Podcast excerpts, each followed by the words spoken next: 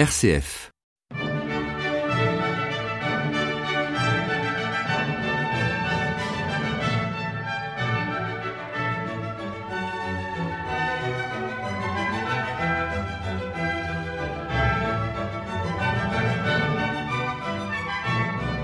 chers auditeurs de RCF, bonjour.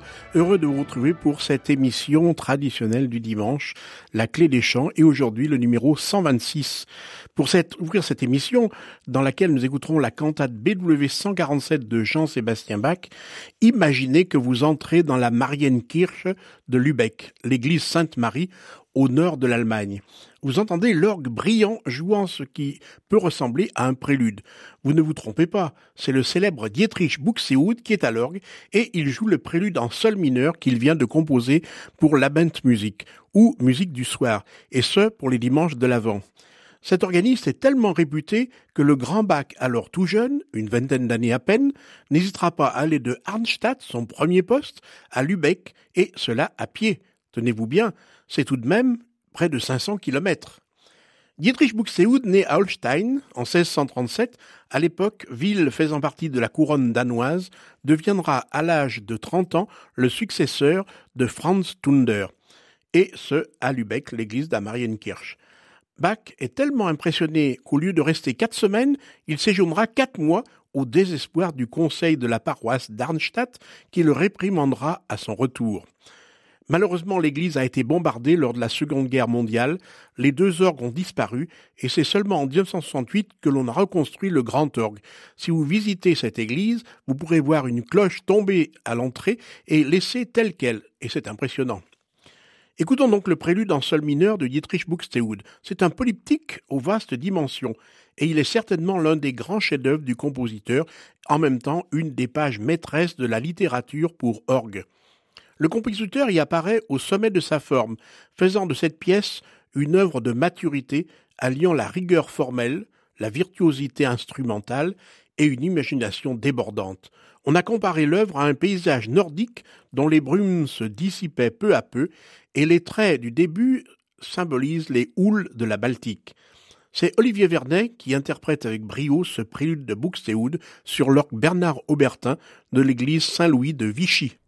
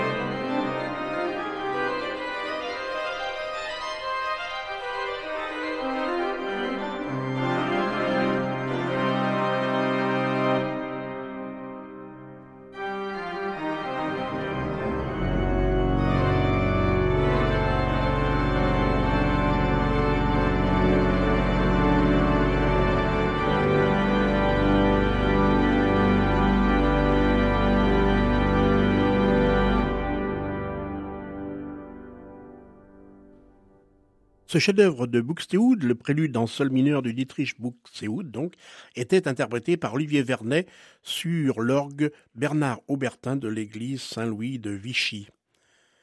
En ces jours-là, Marie se mit en route dans une ville de Judée. Elle entra dans la maison de Zacharie et salua Élisabeth, qui s'écria d'une voix forte Tu es bénie entre toutes les femmes, et le fruit de tes entrailles est béni. Dieu m'est-il donné que la mère de mon Sauveur vienne jusqu'à moi? Heureuse celle qui a cru à l'accomplissement des paroles qui lui furent dites de la part du Seigneur. Vous avez bien sûr reconnu l'évangile de l'Annonciation, lecture de ce quatrième dimanche de l'Avent. Bach, alors qu'il était tout jeune, canteur à Weimar, a composé une cantate chantée le 20 décembre 1716 en la chapelle ducale. Son titre, Herz und Mund, Tat und Leben, le cœur et la bouche, les actes et la vie. En effet, pour le quatrième dimanche de l'Avent, l'Église célèbre Jean le Baptiste, le dernier prophète avant la venue de Jésus pour Noël. Malheureusement, cette cantate a été perdue. Pas complètement, puisque Bach va la réutiliser dans une autre version proche de la primitive, et donnée cette fois le 2 juillet 1723 à Leipzig, où il vient d'arriver comme nouveau canteur. Pourquoi le 2 juillet, me direz-vous? Parce que dans certaines régions d'Allemagne, c'était le jour de la fête de la visitation. La cantate Béloué 147 fait partie des œuvres de grande envergure, c'est-à-dire en deux parties coupées par la prédication du pasteur. Et pour la circonstance, Bach reprend celle qu'il avait donc composée un peu avant à Weimar. Il ne trouvera sa version définitive que vers 1729-1730. Il utilise le livret de Salomon Frank, un de ses principaux collaborateurs, publié à Weimar en 1715 mais aussi deux strophes du choral du pasteur Martin Jan, publié en 1661, Jesu meiner Seelen Wohne, Jesu meine beste Lust, Jésus délice de mon âme, Jésus ma joie la meilleure. Cette cantate sera interprétée par Yukari Nonoshita, soprano, Robin Blaze, haute contre, Gerd Turk, ténor, et Peter Coy, basse le Bach Collegium Japan sous la direction de Masaki Suzuki, qui est toujours brillant dans l'interprétation de ces cantates. Écoutons la première partie qui commence par un grand chœur à quatre voix, trompette et hautbois de Kachia.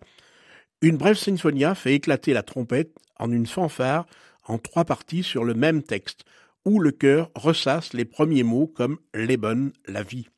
Le cœur et la bouche, et les actes et la vie doivent du Christ porter témoignage sans crainte ni feinte qu'il est Dieu et Sauveur.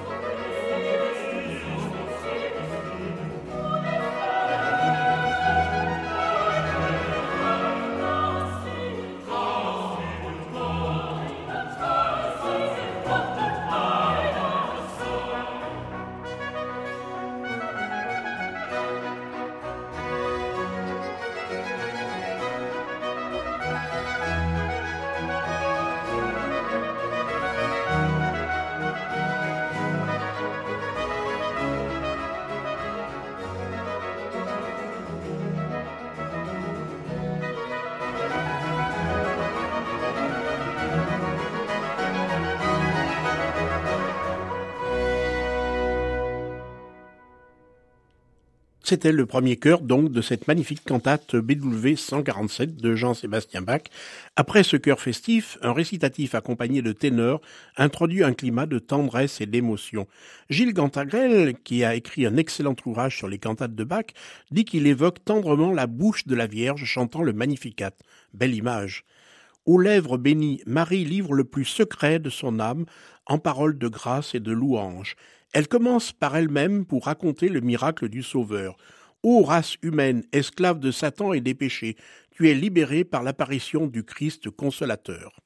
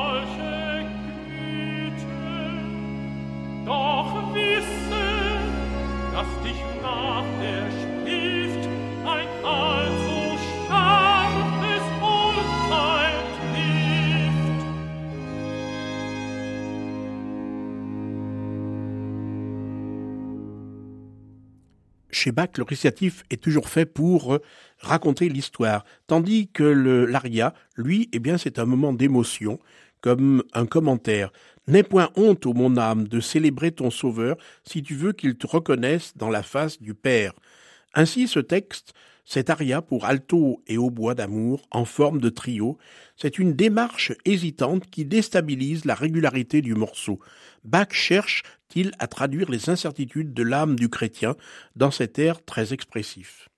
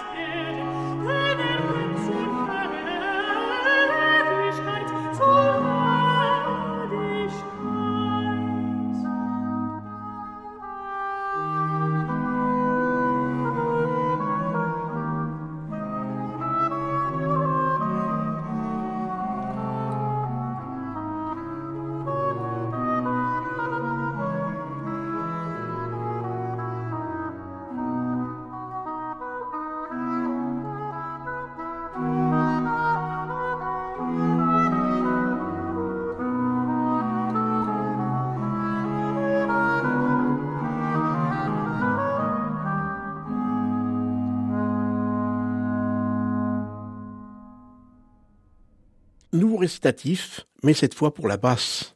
Le texte s'inspire du verset du Magnificat Il a renversé les puissants de leur trône et y a élevé les humbles. Cette idée de renversement et d'élévation, eh bien, Bach l'a traduit par des mouvements descendants et ascendants sur des grondements de la basse continue. L'endurcissement qui peut aveugler les puissants jusqu'à ce que le bras du Très-Haut les renverse de leur trône. Il élève au contraire les humbles, dont il est le Rédempteur. Bienheureux chrétiens, préparez-vous, voici le temps favorable, voici le jour du salut. Verstockung kann gewaltige verblenden, bis sie des höchsten Arm vom Stuhle stößt.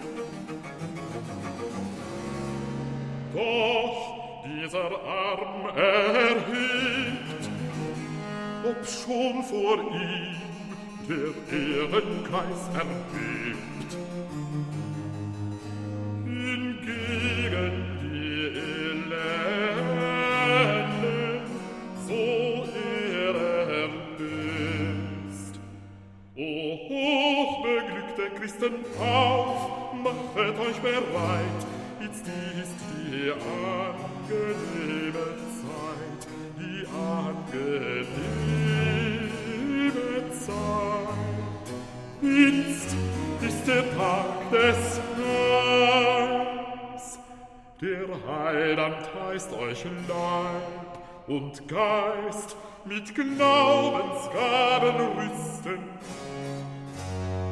Aufruft, o ihm, in brünstigem Verlangen, um ihn in Glauben zu empfangen.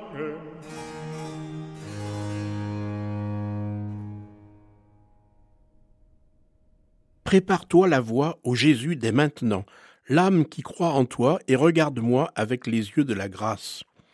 Cet aria est écrit en trio, deux dessus, soprano et violon, la basse.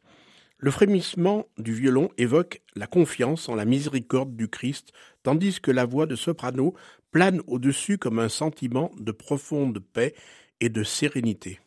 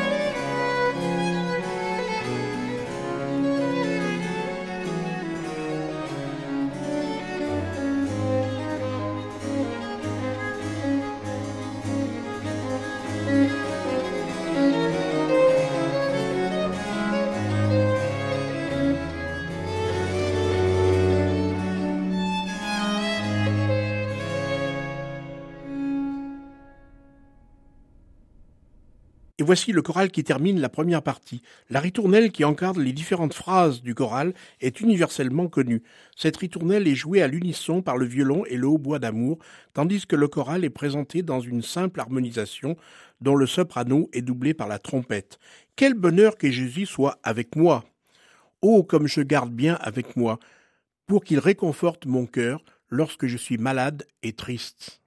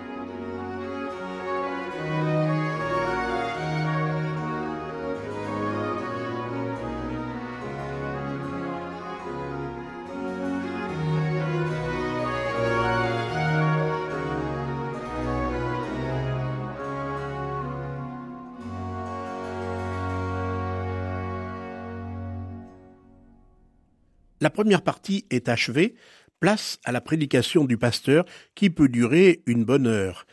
La deuxième partie s'ouvre par un aria de ténor qui assure le prolongement de la prédication. Seulement la voix et le continu à l'orgue qui brodent les notes régulières en triolet. Le motif initial, qui semble être un appel à l'aide, Hilf Jésus, aide-moi Jésus, véritable chant d'espérance dans une parfaite confiance. Aide-moi Jésus pour qu'à mon tour je te confesse dans le bonheur et le malheur, dans la joie et la souffrance, que mon âme brûle toujours de ton amour.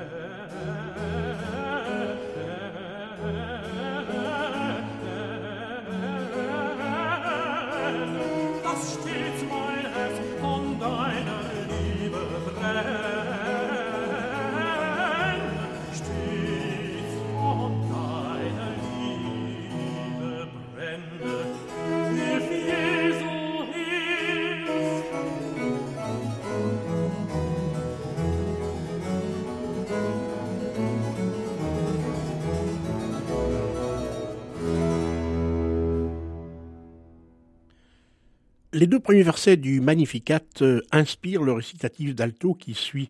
La main miraculeuse de la plus haute puissance agit dans les entrailles secrètes de la terre. Ô croyants, lorsque vous ressentez la faiblesse de la chair, lorsque votre cœur brûle d'amour, et pourtant que votre bouche ne reconnaît pas le Sauveur, c'est Dieu qui vous rendra fort. Il mettra sur votre langue les grâces et la louange. Nächster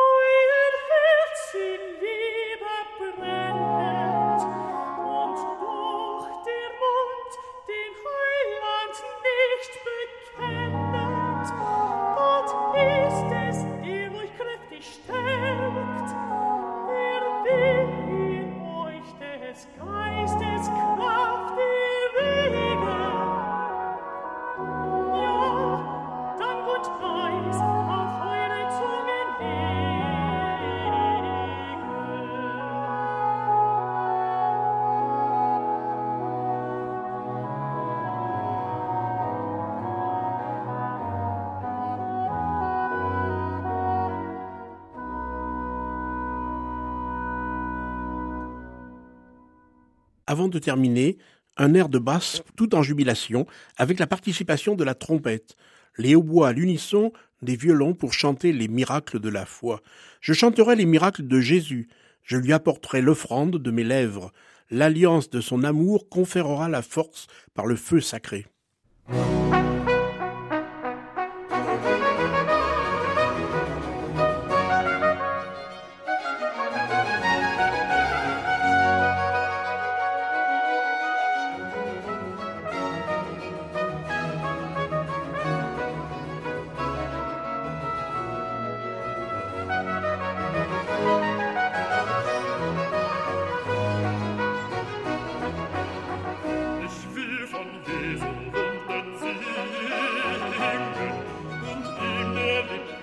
Opfer bringen und ihm der Lippen Opfer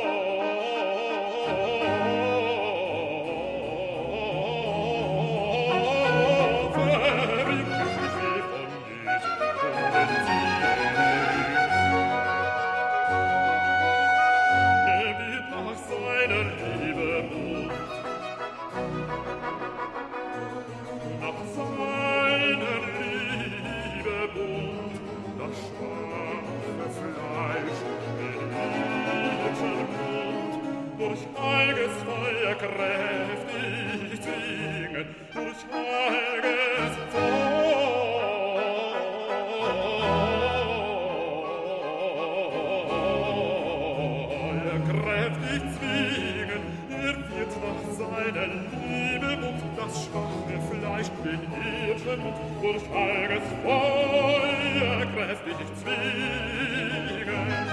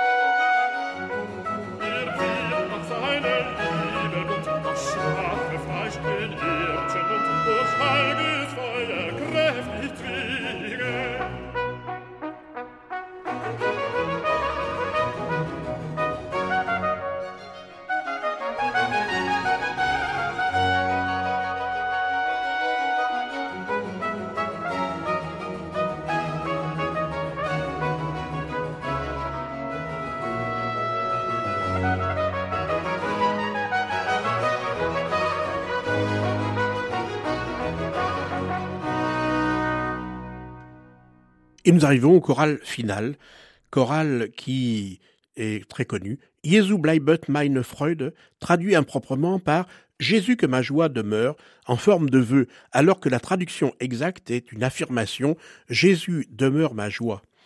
Même musique qu'à la fin de la première partie, mais avec une strophe différente, la dernière strophe, la septième d'ailleurs du choral de Martin Yann.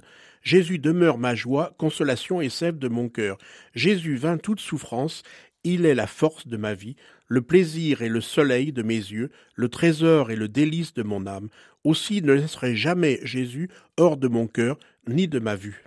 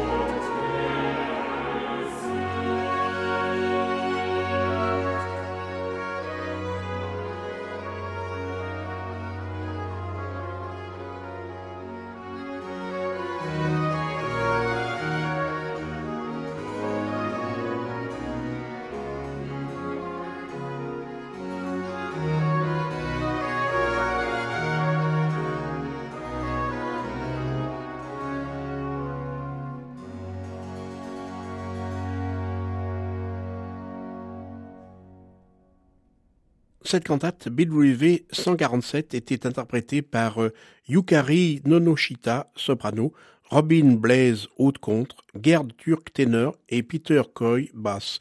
Le bac Collegium Japan sous la direction de Masaaki Suzuki.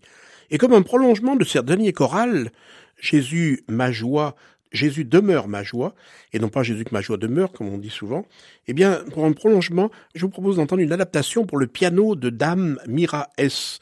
Le pianiste Dinu Lipati aimait jouer ce choral en fin de récital. Et Dinu Lipati, pianiste roumain, est mort malheureusement très jeune, 37 ans.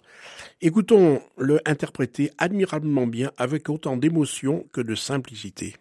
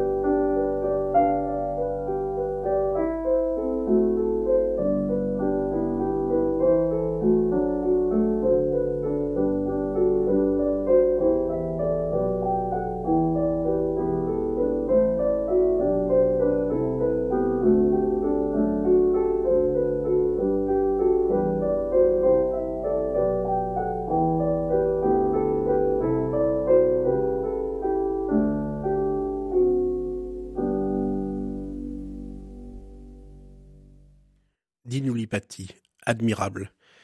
La salutation de l'ange a inspiré de nombreux compositeurs, parmi lesquels un certain Bousignac, qui a voyagé beaucoup à travers toute la France. Parmi ses œuvres, son Ave Maria n'est pas le texte traditionnel, mais une scène sacrée, dialogue entre l'archange Gabriel et la Vierge Marie. Petit bijou de la musique chorale qu'interprètent les petits chanteurs de Chaillou sous les directions de Roger Thiraud.